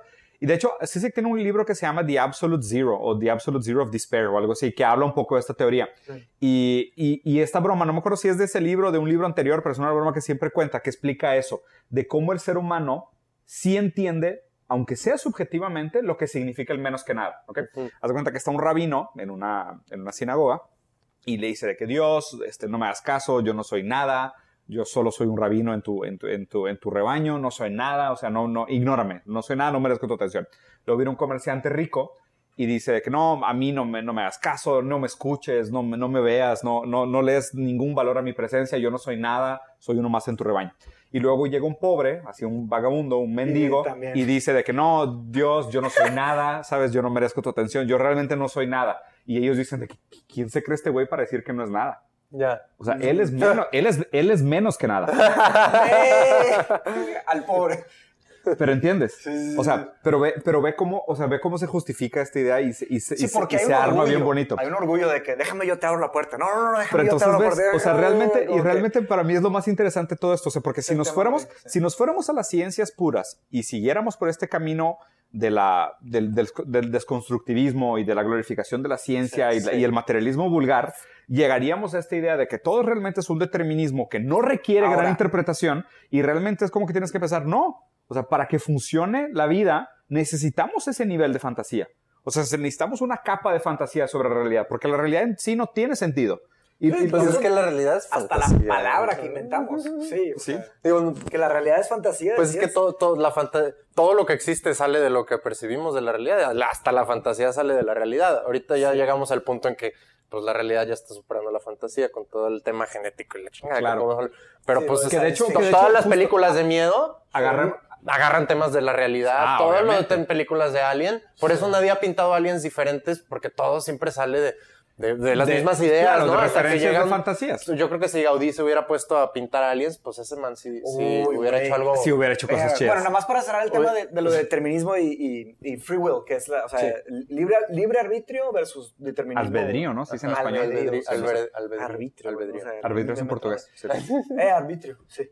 Eh, haz de cuenta que, ta- o sea, el materialismo absoluto, esto lo dijo Chomsky, y lo dijo recientemente. Ya. Chomsky es el filósofo vivo más, Más cabrón que hay. pesado que existe, o sea, y después Zizek, sin duda alguna. Ya, ok. Y, pero Zizek sí sí- puede que supera a Chomsky, porque Chomsky se va a morir pronto, Sí. tres años, yo creo. Pero bueno, total, lo- Chomsky dijo, él es como, como filósofo del lenguaje, hizo varios avances en, eh, digo, bueno, no me voy a meter en eso, pero bueno, Chomsky dijo sobre este tema, él dijo, sí, o sea, el hecho de que vivamos en un mundo materialista no necesariamente dice que no haya free will, porque eh, hay estudios que dicen que Como soft determinism, ok. no sé. Dice, hay estudios, o sea, que digo, han hecho estudios con de que CAT scans y así, que antes de que tú decidas agarrar esto, ya la decisión ya fue hecha en tu, en Ya tu fue mente. hecha. Antes, antes de que tú sepas. Sí, Pero claro. Chomsky contraargumenta y dice, ¿y luego? O sea, eso no quiere decir que no fue libre. O sea, simplemente estás poniendo, la decisión no está aquí, la decisión está acá. Ya. Bueno, pues, Entonces, antes, pues pero es no un quiere tema decir que ahí medio del acá. subconsciente, ¿no? O sea, Ajá. tú tienes que. Y cuando te empiezas a meter a Si eres sensible, pues inconsciente, no subconsciente. inconsciente. Cuando te metes al inconsciente y a la, y a la conciencia, al consciousness, ya se pone bien nublado. Sí. La ciencia ya no logra Sí, entender eso. ya, ya hay muy. Entonces, todavía ese debate no se ha acabado. Grandes filósofos profesionales están del lado del fisicalismo. Eso me costó mucho trabajo allá en la maestría, pero no necesariamente, este, no necesariamente me convencieron. Está no bien sé. raro. Ese tema es bien Es un tema complejo. muy complejo. Yo he estado leyendo Ahora- mucho sobre eso, pero está bien complicado. O sea, por ejemplo, nada más para, o sea, la diferencia entre la gente que dice subconsciente e inconsciente, Sí, sí, sí. que yo creo que inconsciente es el correcto, porque cuando la gente dice subconsciente, está insinuando que tienes acceso a él. Ah, el inconsciente Entonces, no hay y el acceso. inconsciente no hay acceso. No hay acceso. Y por eso es mucho más real decirle inconsciente que ni por, subconsciente. ni por técnicas de que de hipnosis. O sea, los sueños, tal vez. pero no, sueños. no tienes un acceso real. O sea, no hay... Meditación. Claro, no sé. Como, Igual- es, es, es el difícil de comprobar, La conciencia es la que se crea esa idea de que sí. Ya, ok. No manches, estoy leyendo ahorita, güey. ¿Qué? de eh, el libro de Brave New World, estoy leyendo un libro Ajá. de ensayos de Aldous Huxley Órale. que se llama Sí, güey, él escribió el, el libro que cambió la historia de, la, de la literatura, por lo menos, que la Sí. literatura está muy asociada con la realidad, que lo escribió en los lo escribió en los 30 y fue antes de la Segunda Guerra Mundial. Y ya después escribe el libro eh, A Brave New World Revisited, que es, un, es una colección de ensayos. Y él, ya después de las atrocidades de la Segunda Guerra Mundial, habla sobre Qué su fuerte, distopia. güey. Bien, increíble, te, lo- te los tengo que pasar. Está, Sí, muy bueno. increíble. Ah, sí, ya lo quiero acabar de los ensayos para ahora sí leer su trabajo. Ah, no leíste la obra original, estás leyendo los ensayos estoy primero. estudiando a Aldous Huxley su trabajo Ah, qué chido. antes de leer su obra prima. Pero él escribió como 50 libros. No sabía. Pero Claro que el que conocemos es Brave New World. ¿verdad? Claro, que es el famoso. Sí. Entonces, total, en uno de los ensayos habla sobre, eh, la, habla sobre la hipnosis y los mensajes subliminales. Ajá. Y la, y la historia del marketing cuando empezaron todo eso. Al fin vamos a hablar de qué es lo real. No puedo creer, güey. Hemos hecho esta Qué pregunta chido. tantas veces. Qué chido. No, y creo que conecta perfecto con el tema de VR. Ya. Uf. ah, sí, cierto, Sí, güey. sí. Bueno, así, bueno, ahorita ya pasamos la, ya para que Sí, sí, sí. Pero total, haz de cuenta que este dato habla sobre, y de hecho habla sobre Freud en, un- en, la, en, la, en la gran obra de Freud de eh, Interpretation of Dreams. Ok. En los primeros capítulos, él habla sobre un estudio, un estudio súper arcaico, no sé ni qué año era, pero eras de cuenta que te ponían una maquinita y te enseñaban imágenes, ¿ok? Ujú. Y te la quitaban. Ujú. Tiene un nombre bien raro, taquisquetómetro, no sé qué. Ah, no te ponían una ah. imagen y la quitaban. Total. Y luego le pedían a la persona que dibujara La imagen. Lo que la había visto. imagen, ¿ok? Y no sacaba el experimento ahí. Entonces, la- así hicieron eso con 100 personas. Veían la imagen, dibujaban algo. Veían la imagen, dibujaban algo. Y luego se iban a soñ- soñaban y luego les los entrevistaban y checaban sus sueños. Entonces, lo que dibujaban eran unos detalles y lo que soñaban Era más eran preciso. otros detalles Ah. de la foto que estuvo un segundo Entonces como que se complementa. se complementan. Entonces, lo que te acuerdas es una, una parte de la verdad y lo que se queda es otras características de la verdad. Entonces, y una frase increíble, güey, que la subrayé de, de este Aldous Huxley, que es de que dijo, y la ciencia pura nunca se queda como ciencia pura, se transforma en ciencia aplicada. Y la ciencia aplicada no se queda en ciencia aplicada, se transforma en tecnología. La tecnología no se queda en tecnología, se transforma en capital, se transforma en dinero, se transforma en... Yeah. Entonces, ¿de qué fuck? ¿Qué es lo que están haciendo? ¿En, en qué laboratorios hoy están haciendo cciencia pura que están transformando en ciencia Ninguna, en ninguno. Yeah. No, que O sea, sepamos, claro. que no, no, pero obviamente No, la, pero la crítica es esa. O sea, la crítica hoy es que los expertos siempre responden al poder. No, que empieza como ciencia pura y luego se transforma. Exactamente. Sí, exacto. Porque Pero ¿quién paga los experimentos? nadie, exactamente, ¿Quién- güey. ¿Quién la fondea los labs? Ajá, Exactamente, güey. ¿Quién te va a fondear Jeff un lab? Bezos, sí. Exactamente. Pero bueno, volviendo al tema ahora, y, y que, que me acordé cuando, cuando leí esto, dije, ¿qué? Instagram, güey. ¿Cuántos Sí. días, al, cuántas veces al día nos ponen imágenes por un segundo y dices, quita, quita, quítate, quítate, quítate. Y acá en tu, Sí. en tu inconsciente. Los está niños, quedando. chi- los niños chiquitos están viendo el iPad. Y ellos que todos son los días, esponjas, ¿no? Todavía más. Aparte, güey. Ahí te encargo. Aldous Huxley le tenía miedo a la televisión. Él decía- o sea, lo leo y digo, cuero, güey. Sí, O sea, cuero, en verdad, está- cuero. Y otra cosa, con su, vis- o su- con su extrema visión, el vato dijo, y yo sé que esto que estoy diciendo va a ser normal y hasta va a ser anticuado. O sea, el vato se anticipó las anticipaciones y dio pues es muchos que esa es pasos dialécticos. visionaria. Qué no, fuerte, no, no, no, impresionante, A huevo. impresionante, güey. Sí. Pero bueno, eh, haz de cuenta que, ¿y, ¿Y qué con- va a pasar después? No, y, y ahí hay Con la los- conexión, porque algo que estás haciendo tú que está muy chido es que estás experimentando arte con nuevos formatos y nuevas tecnologías, güey. O sea, ¿cómo, Sí. ¿cómo fue tu incursión en ese tema?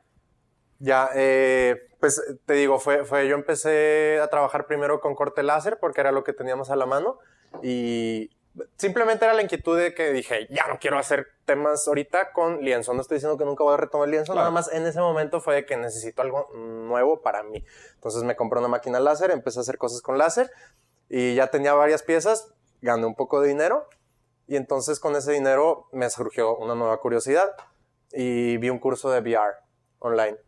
Eh, la verdad es que no lo terminé de pagar. Aquí le digo a todos porque luego, entonces no puedo decir que tengo la maestría. Claro, claro. Digo, tengo el curso y todo aprendí, pero no, la verdad es que Muy honesto de tu parte. sí, pues sí, me gusta ser honesto. Pues está bien. Entonces, pe- pero ahí aprendí lo que tenía que aprender. Este, y más que nada, también fue al mismo tiempo que tomé un curso de curaduría de nuevos medios, porque estaba organizando una exposición. Y entonces existe, en el arte existe pues que hay gente que se queda en lo tradicional flotando y después están otras personas que dicen, ah, empiezan a jugar con nuevos medios, ¿no? Eh, en este caso, pues yo empecé primero con corte láser y, y- y, este, programas digitales, ensambles. Y en el curso de, de- de curaduría encontré que había gente que estaba trabajando con VR, ¿no? ¿Cuál es el pedo aquí? Que la gente que estaba trabajando con VR, Esto fue en Alemania, ¿no? no, no, no, es online todo. Ah, pues Sí, me dijiste bendito. algo de un programa en Alemania y hubo un problema, pero al rato llegamos a Sí. eso. Sí, sí, sí. ahorita. Eh, Ya. el, el punto es que yo identifiqué el problema de la curaduría, que, que normalmente, por decir, la gente que estaba trabajando con nuevos medios, eh, pues hacía experiencias de VR, pero luego al, al llegar a vendérselo a un coleccionista, pues muchas veces el coleccionista como que le daba cuscús, porque decía, pues, que estoy comprando exactamente, ¿no? Entonces, este, aquí fue donde a mí se me ocurrió y dije, bueno, voy a empezar a producir las mismas piezas que ya estoy produciendo con, con tecnología en corte láser y a esas piezas les voy a hacer un duplicado virtual.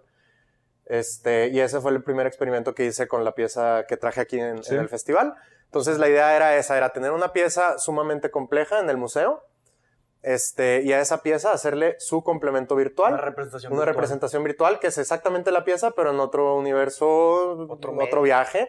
Y entonces era como tener estos dos componentes y al mismo tiempo, pues el- la justificación artística era un poco eso de que todo mundo hoy tenemos este componente virtual, la vida de Instagram, pues no eres lo que eres acá, Esa ¿no? Entonces- dicotomía de. Ajá. lo Entonces eh, lo que- físico. que- que quería empezar a jugar un poco con eso y, y entonces ese fue el primer experimento.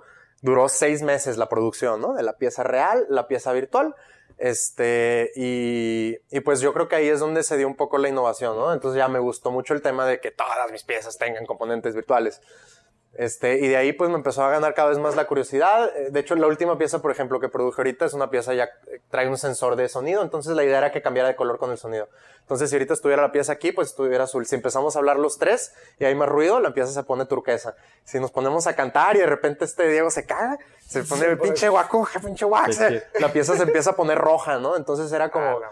Pues eh, ahorita es lo que está muy, ¿no? El tema de que el arte sea interactivo, que sea este responsivo, que te, Está muy cool. que te invite a participar. Aparte me llamó la atención eso Que que, te es, invite a participar. que es un te- que es un arte incompleto también. Incompleto en el sentido en que nunca se termina. ¿Por qué? Porque la pieza siempre se complementa con el espectador. La pieza está viva, de cuenta. Eh, pues es que sin el espectador, es decir, pues ahí está el VR, pero sin que nadie se lo ponga, pues no, ¿no? O la pieza, si no le hablas, si no interactúas con ella, no cambia de color. Entonces siempre Wow. necesita esa Y- y- constante y interacción. se- Y, seguramente también siempre, siempre va a existir la metacrítica, güey. Porque, o sea, lo que nos, lo que nos decía, por ejemplo, Axier de, de este, que hay un artista, no me acuerdo dónde era, creo que italiano, Ajá. que hizo una obra que eran Que seis. su mierda. Que eran, no, que eran seis. Ah. Ah, sí, es súper chingada. No, pero nos comentó de otra de un artista italiano que puso seis, seis espejos Ah, viendo está hacia adentro. está buenísimo. Que no tenías acceso a la parte de adentro del espejo. Pero lo único que juega es con esta idea de que, pues tú al ver la obra y dices, ok, son seis espejos Te que se están cómo se viendo. ve para adentro. Exacto. Entonces, el, el, la- el trabajo artístico es, Es evocar ese sentimiento. Hacerte pensar. sí. Es hacer pensar. Entonces, inclusive, o sea, lo que pasa es que el- la, la idea de VR es interesante por este sentido de decir, o sea, te voy a dar una ventana Claro. hacia una diferente perspectiva del- de algo, ¿no? De, Sí. de- de- en este caso, de la obra. Sí. Pero, pero también el hecho de que tú te tengas que imaginar la perspectiva de algo, pues también, también evoca algún tipo de emoción, ¿sabes? O sea, Son diferentes, no, diferentes. no dudo que en algún momento creo. alguien va a decir de que pues hice un evento en VR que nadie puede ver. ¿Sabes? O sea, ¿sabes? O sea, va a pasar. De hecho, por ejemplo, hay un, hay un chavo que trabaja con nuevos medios y me gustó su proyecto que era, eh, ya esto es con inteligencias artificiales, y entonces era una imagen que estaba cambiando y tú metías la cabeza, experimentabas la obra y cuando la sacas la imagen cambia y, y está evolucionando, ¿no? Entonces para, nunca, para nadie nunca la imagen va a ser igual. Hay millones de variaciones y cualquier, entonces nunca también cuando platicas la obra, pues es para Claro, todos no es una mismo. experiencia diferente. Es muy Claro. Eso está- esto, eso está ¿no? chido. Porque Sí. hay muchas versiones de la realidad. Sí, Claro, pues cada quien trae su filtro, ¿no? Y tú estás acá y hay otra persona allá y hay otra Cada quien persona. trae su filtro. Este, El tema, el tema de VR levanta muchas dudas. Muchísimas. Yo la neta, yo la neta cuando, cuando empecé a ponerme todo ese pedo, a ver cómo funcionaba el, el, el auto Unreal Engine, este, bien realmente yo, realmente yo sí me ponía los lentes, yo decía, y, y es increíble cómo tú le mueves un slider y de repente se baja la luz y todo es hiperrealista, todo lo puedes ¿Ya lograr, ¿no? Dependiendo de los materiales. Entonces de repente si te lo quitas y dices, dude, que- y, y te pones a leer esas teorías ¿Cómo de bajo que, la luz de aquí o qué? Sí, Dos. te pones a leer la teoría de que la realidad de todo es una simulación también y ese pedo y dices, pues es que no mames, pues a huevos. Sí. Dos, no- dos cosas que, digo, ya, ya viste, ya, no viste la película, no sé si viste la película, pero ya leíste el libro de Ready Player One. Ah, no, libro no le- leí, pero vi la película. ¿Viste la película? Ah, bueno, digo X, digo, el, el libro está muy bueno, que es como una exploración, pero digo, está muy gamificado. Sí. Pero hay una película que se llama The Congress. Ajá. ¿Ya la viste o no? No. El Congreso. Vato, está... Es de un director este, israelí- israelita que está bien, The Congress. bien conceptual. The Ya. Congress. De las películas más raras que he visto. El, el mismo La voy a medio. buscar. De hecho, ni voy a contar nada de la película, pero tiene, juega con la percepción del espectador. güey. Ya, ok. Y juega con el tiempo. Ya. Está increíble esa película, güey. O sea, aviéntatela. O sea, con Sí, toda sí, sí. Pero confianza. hablas sobre el tema de VR también, ¿o qué? No necesariamente. güey. Más con la idea de La- jugar la- con de la la percepción. y de la Más- realidad. Sí, Sí. exactamente. Sí. Y habla de, de, de ¿Cómo, futuros distópicos. ¿Cómo se desvalidó la teoría de que no vivimos en una simulación? Porque no hay capacidad de producción. El que la hizo famosa, lamentablemente, Fue fue Elon Musk. Elon Musk, güey, Sí. que, o sea, y, Elon Musk se vende mucho como un súper este, físico Sabio, y que sí. estudió física aplicada, pero te aseguro que no necesariamente es así. O sea, es un, es un Marketer. muy buen sí. Sí, güey, ajá, o sea, muy marketer. La, la, la, la, me trae parejo. La teoría de la simulación nace en Oxford por un Ujú. filósofo que se llama Nick Bostrom, Ujú. ¿ok? que es un filósofo físico teórico, bien tripeado, que trabaja con con, la, con metafísica del Sí, tiempo. tripeado de verdad. Sí, Sí, Sí, de no, no un güey que fuma Ajá. weed con Joe Rogan y la madre. Exactamente. Y, y tiene cuatro empresas de billones de dólares. Sí, o sea, es claro. un vato que se dedica a pensar. O sea, es un filósofo profesional. Filósofo. Hecho y derecho, sí, en Oxford, que es de los lugares más difíciles de entrar y de meter. Pero total, eh, la teoría de, de la simulación es esta. Es un argumento lógico. No, no, tiene, no requiere grandes cosas. Está un poco más, tiene muchos pasos, pero a grandes rasgos es el siguiente. Eh, a medida que va avanzando la tecnología, a medida como vamos avanzando cada vez más definición, eh, hay muchas posibilidades del futuro. Hay varios grandes cuadrantes de posibilidades. Uno de ellos es que creemos este, simulaciones tan reales que sean virtualmente imperceptibles, ¿ok? O indistinguibles de lo que hoy decimos que es la realidad. Ajá. Si esto es, o sea, si es uno de los futuros, este, y que es muy probable que va a ser un futuro real, sí se va, sí va a suceder. Digamos que es 99% probable. Entonces la pregunta es cómo sabemos si hoy ya no estamos en Sí, ese no, futuro. ahí. Entonces, y es una pregunta, es como que un chestnut filosófico que te atrapa y dices, "Mm, puede ser. Entonces, ahí haces una teoría.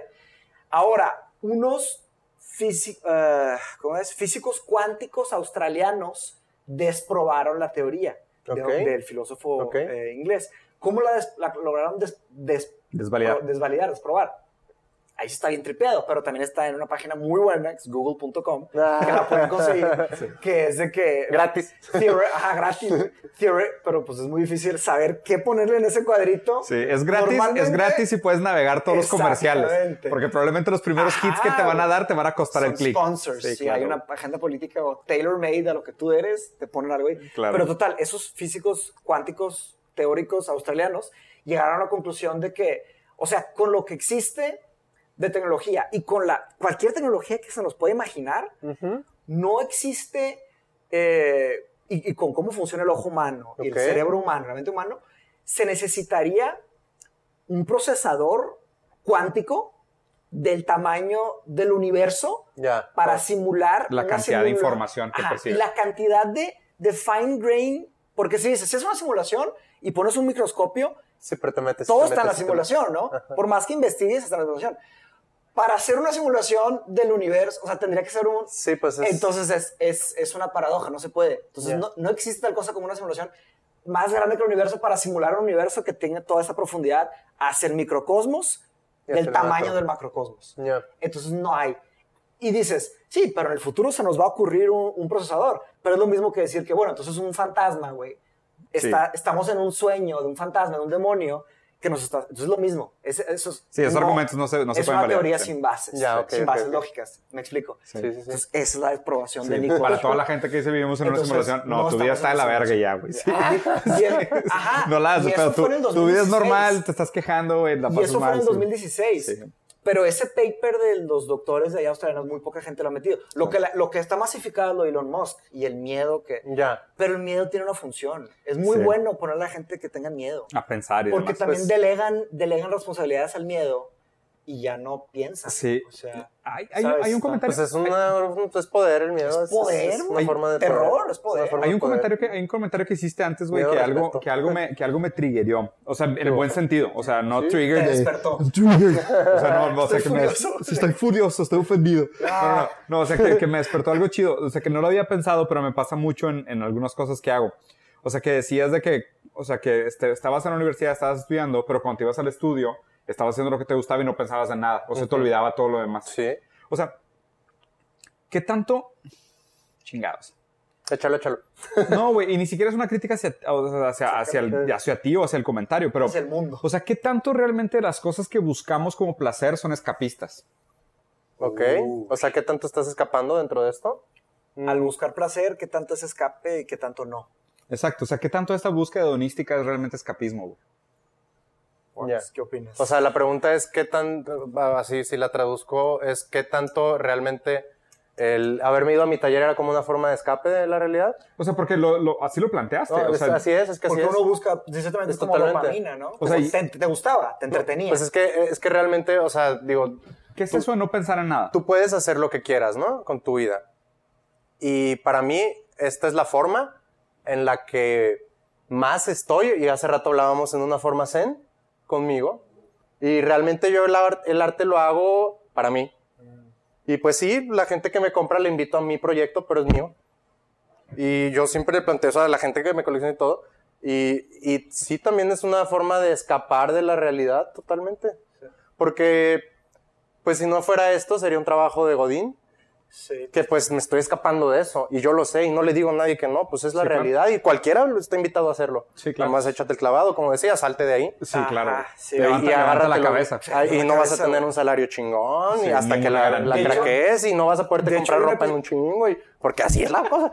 Pero es que la gente también dice a veces de que... Glorifica. El riesgo, güey. Bueno, pero, pero Ah, la gente que está en un, en un trabajo diferente, con seguridad, se escapa de esta realidad. Claro. Que, entonces, Que es sí, el riesgo. Que es el riesgo. Si tu pregunta es qué tanto, yo estaba trabajando con, con, un salario y todo y me escapaba esto porque era mi forma de, pues realmente de, de, de no pensar.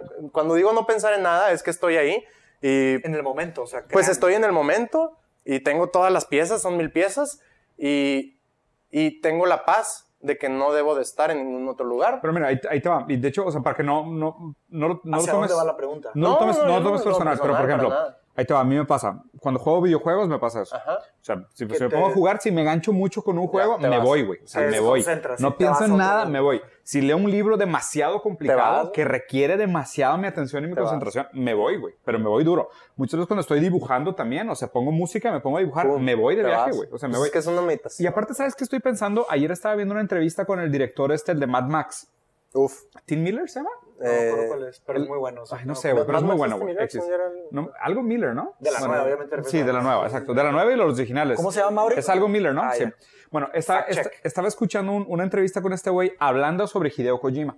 ¿Ok? Ok. Que también es un artista moderno en el sentido de él está explorando el tema de artes, de, de artes a través de Que medios se aventó el audiovisuales. nuevo juego ese bien raro. Death Sí, Death, Stranding, Death ¿no? Stranding, que dicen que es una obra de arte ¿Cómo se digital. llama? Death De- Stranding. Death Stranding. Está Y es bien de raro. Hideo- George Miller, Andre, George, George Miller. Miller. Bueno, George Miller estaba hablando sobre Death Stranding y sobre estos nuevos artes.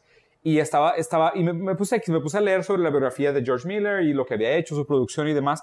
Y me di cuenta que muchos artistas escapan al arte, ¿sabes? O sea, es como este, es, Se van hacia el arte. sí, güey. se O sea, pero, pero, Claro. pero ahí te va, es como decir, mira, percibo la realidad de una manera. Veo esta carrera de ratas de gente con, la- con, ¿sabes? con sus playeras blancas y sus pantalones de vestir, güey. Y no quiero jugar ese juego. Entonces me escapo a la ficción. Te vas a jugar juegos tú. Sí, güey, yo me voy a jugar juegos y gente crea mundos enteros para escribir libros, güey, Claro. sobre laberintos Sí. subterráneos. Y hay gente que se los echa. Y, y hay gente que se los echa, güey. Pero, pero la eso me gente que refiero. se los echa escapa de su realidad. Pero Ahora, pero, el, el espera, video- espera, deja- hay déjanos una terminar la lógica. En la creación artística estás creando, en el videojuego estás Consumiendo. jugando. Sí, estás consumiendo. Pero los dos son escapistas. Los dos hacen un trabajo de escape, estoy de acuerdo. ¿Sabes? O sea, ¿por qué? Y los dos generan dopamina. Exacto. ¿Y por qué, y por qué la importancia de Los esta idea? juegos, ala, habría demasiada gente haciendo arte si no hubieran tantos juegos. O cambiando el mundo. Y te acuerdas, o cambiando el mundo. Y te, sí, güey. ¿Ya lo- entendiste? Lo de Games, de, de sí. 12 Monkeys. Exactamente. Puta, esa Games, ¿te acuerdas, ¿te acuerdas ¿Viste esa 12 película? Monkeys? Bueno, Güey, en- esa escena justo te en esa escena. hace poco, sí, güey, está me increíble. encanta, la cuando que llega, postear, cuando llega Bruce Willis por primera vez que viaja en el tiempo y llega al sí. hospicio, se topa con el personaje de Tyler Durden, con Brad Pitt. Se topa con Brad Pitt, Brad Pitt completamente loco. Y empieza a hablar sobre el- el- la diosificación de la tele y Geoffrey de que Gaines sí, you se have to, llama el de que you personaje. have to consume. y le have hace to focus. You have to focus, focus. The Sí, key sí. for the exit. Sí me acuerdo, sí me acuerdo. Saca la key. Do it. Sí, Güey, me encanta esa película. ¿la Me encanta cómo actúa, güey. Y ahí está, hay una teoría de, de viaje del tiempo en esa película. Que güey. está bien interesante Está muy también. buena, sí. Pero básicamente lo que te dice es que, o sea, para todos los locos, lo que hacen es distraerlos con juegos. Ok. Entonces, de que cuando no estás consumiendo y el hecho de que no poder consumir te genera una ansiedad, o sea, el decir, güey, no puedo comprar, no me puedo ir de viaje a las Bahamas, entonces juega. Entonces entretente, porque el juego, forma. el juego es escapismo. Y es bien raro porque, o sea, y es, y es muy real lo mucho que ahorita está de moda, por ejemplo, el tema de gamification of Güey. things. Sí. Y todo se está transformando en un tema de gamification, porque es esa microdosis of dopamine para mantenerte ciclado. Pero a fin de cuentas, todo esto es para que las cosas permanezcan como son. O sea, para que no se dé un cambio real. Ya. O sea, el tenerte dopado por dopamina, zombificado por repetición y entretenido o escapista por, por la gamification, es para que las cosas permanezcan como están. ¿Ya? ¿Sabes? O sea, ¿Tú crees que estás 100% despierto ahorita? no. Por 100% supuesto que no, despierto. güey. ¿Cre- ¿Crees que están despiertos? Por supuesto que no. Yo estoy en piloto automático en muchas cosas que hago, güey. Eso también Pero en muchísimas Aldous cosas que hago, Huxley güey. también dijo. Ya, de hecho, ok. cuando se metió los subliminal messages, y, y ¿te acuerdan de los 60s o 70s que estaba, se puso bien de moda el ponerse tapes para Sí, dormir. sí, Mientras sí, te sí. duermes te van diciendo cosas. Sí, sí, sí. De hecho, hay otro- iba a decir que hay un episodio de Los Simpsons que critica la creatividad, no critica la creatividad, pero ha- habla sobre ese punto que Homero se pone una camisa rosa y todos traen camisa blanca. Ya. Y Mr. Burns es de que, "Mm, ¿quién es ese que trae la camisa Tiene rosa? iniciativa, promuévelo. Ajá, exactamente. Sí, a huevo. Bueno, whatever. Y hay otro episodio de Los Simpsons que Y fue sin olvidó. querer, porque metió, porque Marge metió su camisa a lavar con la de Sí, Barker roja y se pintó de Ah, Pero rosa. también se mete en problemas Homero por ser diferente. Sí, claro. A huevo. Pero bueno, total, eh, lo que dice este Aldous Huxley es que esas cosas de, de que te dicen cosas mientras estás dormido no funcionan en deep sleep. Hicieron experimentos. Cuando estás en deep sleep, No funciona. no, no te pueden te sugestionar. cerebro. Pero si estás en light sleep, te pueden sugestionar, sugestionar miles de Sí. cosas y te despiertas y lo haces. Y está comprobado. Yo no sé por qué la gente... Yo no sabía eso. Hipnosis, güey. Y, y el Pues vato Freud, dice- Freud, Freud probó eso. y el vato habló de La demasiados hipnosis casos. te quedas en light sleep. Este, estás en light sleep. Ok. O sea, estás Y en un pues- sueño muy Y que superficial. pues si quieres dejar de fumar, te lo dicen. Y está impresionantemente comprobado en muchos ámbitos que funciona. Si alguien quiere cambiar su vida, deberían de hacer eso. No sé Yeah. por qué es una cosa. Una app. Sí, pero, pero ahí también. También o sea, es una pseudociencia, pero- sí, no no, no, no, deja tu el tema de pseudociencia. O sea, mucho de lo que hablaba Freud después es que tú tienes que encontrar cuáles son las cosas. Porque, porque haz de cuenta, es como decir, quieres dejar de fumar. A lo mejor sí dejas de fumar, pero sigues siendo un adicto. A lo mejor de ahí te brincas al alcohol. a otra cosa. O te brincas a la cocaína, güey. Sí, pero eso ¿Sabes? es una ansiedad entonces, No, nomás, no, Ok. pero, pero el problema es lo que causa la necesidad de La fumar. raíz, o o sea, sea, la la, raíz raíz de la necesidad repetitiva, Pues que es un o algo, güey. ¿Sabes? Como, como dijeron, en algún momento cuando salieron los Blackberries, Sí. fue la mayor caída de la historia del mercado de cigarros, güey. Porque la gente en lugar de salir de las juntas a fumar, salía salía, a la junta a textear. Y era algo fumar, compulsivo, obsesivo que hacías con los dedos y la, y la boca, huevo, y era medio un hábito pseudosocial. Por eso, para- se sustituyó. Eso apoya mi tesis de que los celulares son los nuevos cigarros. ¿te sí, acuerdas? sí son. No, ya lo habíamos. Totalmente. Y O sea, claro que haber sí. mal visto, sacas una- en una junta es como sacar un cigarro, güey. Sí, sacas un sí, celular. Pero, güey. ve, tra- pero tratando de reconectar, Pero o sea, sí, sí es verdad que todo este tema de la, de la hipnosis o de la sugestión pueda tener, un, pueda tener un resultado, pero lo que la gente tiene que entender es de que eso no cura nada. Es Porque no somos, porque no somos perros, güey, ¿sabes? O sea, no somos animales en Ah, el que sentido te- de... Sí, claro, que te, que te, sí, sí, sí, yo también estoy en contra de eso. Es ser un utilitarista contigo mismo. Es Claro, güey. a como- como mecanismo, como una güey. máquina. De- Pero es que es entender como más bien necesitas entender por qué estás fumando más que... Exacto, O sea, es de güey. que, güey, ¿por qué fumo? ¿En qué momento de mi vida empecé y qué fue lo que me trigueó que empezar a fumar? Y- Tenía y- inseguridad Exacto. porque le quería gustar a esta vieja y estaba en la fiesta y este güey estaba fumando, entonces Claro. puta. O mi jefe. Oye, ¿sabes que mi porque papá hasta que fuma, no entonces yo no quiero eso- fumar? O mi papá fuma, yo quiero fumar como él. Hasta O que sea, no entiendas eso, es de que, pues, y como dices, así, pero te vas a poder co- comer gancitos como pendejo. Te vas a. Exactamente. Entonces, o Pues sea, regresando, hablabas, hablabas de esta idea de que Huxley decía que estábamos todos, no estábamos woke, no Ajá, estábamos awake. exactamente. Y por eso todo ese concepto, digo, ahí ya es un territorio muy, es como un pantano, ya, Ya, es difícil meternos exacto. ahí porque tenemos poca expertise y, y- y yo no me considero una persona espiritualista, pero todos los conceptos y técnicas budistas o de meditación son para el awakening, Ya, para sí, como, des-. ¿sabes? Estar consciente del presente y aware de todo lo que está Exacto. pasando a tu y luego alrededor. eh, juega un gran papel con la memoria también, porque pues ¿qué no están haciendo esos dispositivos? Perdón que me meta a hablar de tecnología, No, no, pero está pues o sea, pero la está muy en el zeitgeist de la tecnología cómo nos está cambiando.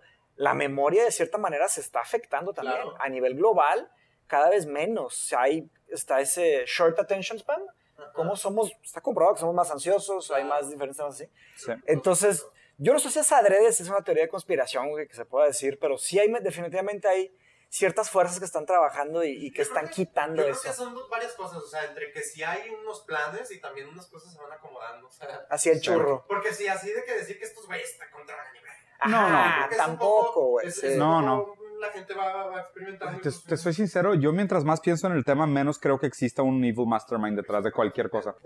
Est- estabas, estabas terminando hablando de este tema de, de, de, de Huxley, hablar sobre el woke, o sea, sobre el wakeness. Sí, X. un- un- o sea, el, el libro que estoy leyendo es una serie de ensayos. En uno de los ensayos, Huxley habla sobre este tema de la hipnosis, porque en, la- en su novela, él da- tiene una droga que se llama Soma, que Ok. todos tienen que tomar por gobierno. Ok. Entonces, en dosis dóciles, Soma te tranquiliza.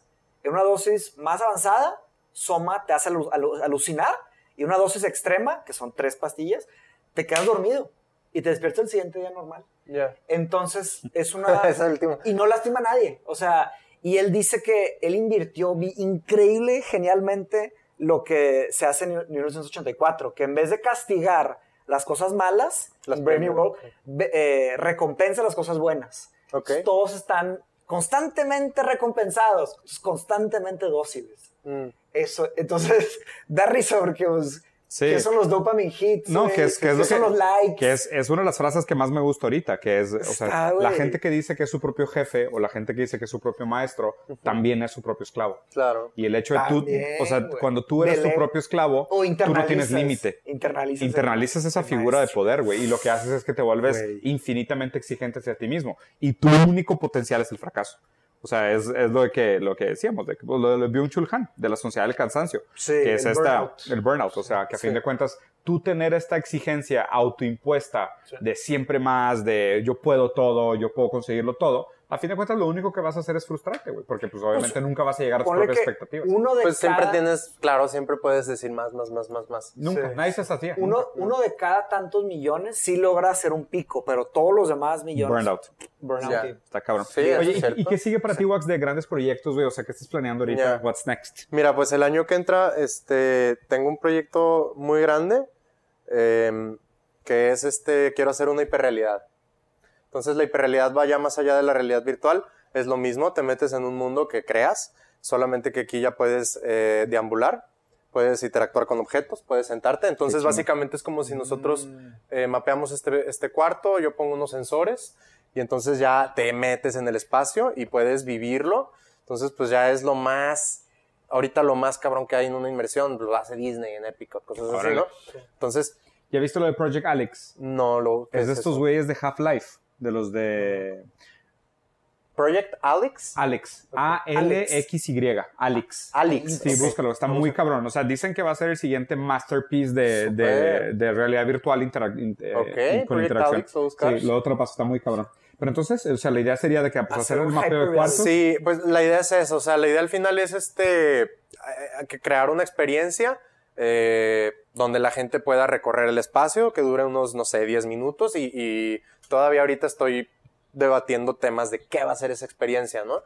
Este, cuál va a ser el enfoque, si es fantástico, si es algo, no sé, que un viaje a Marte, lo que sea, ¿no?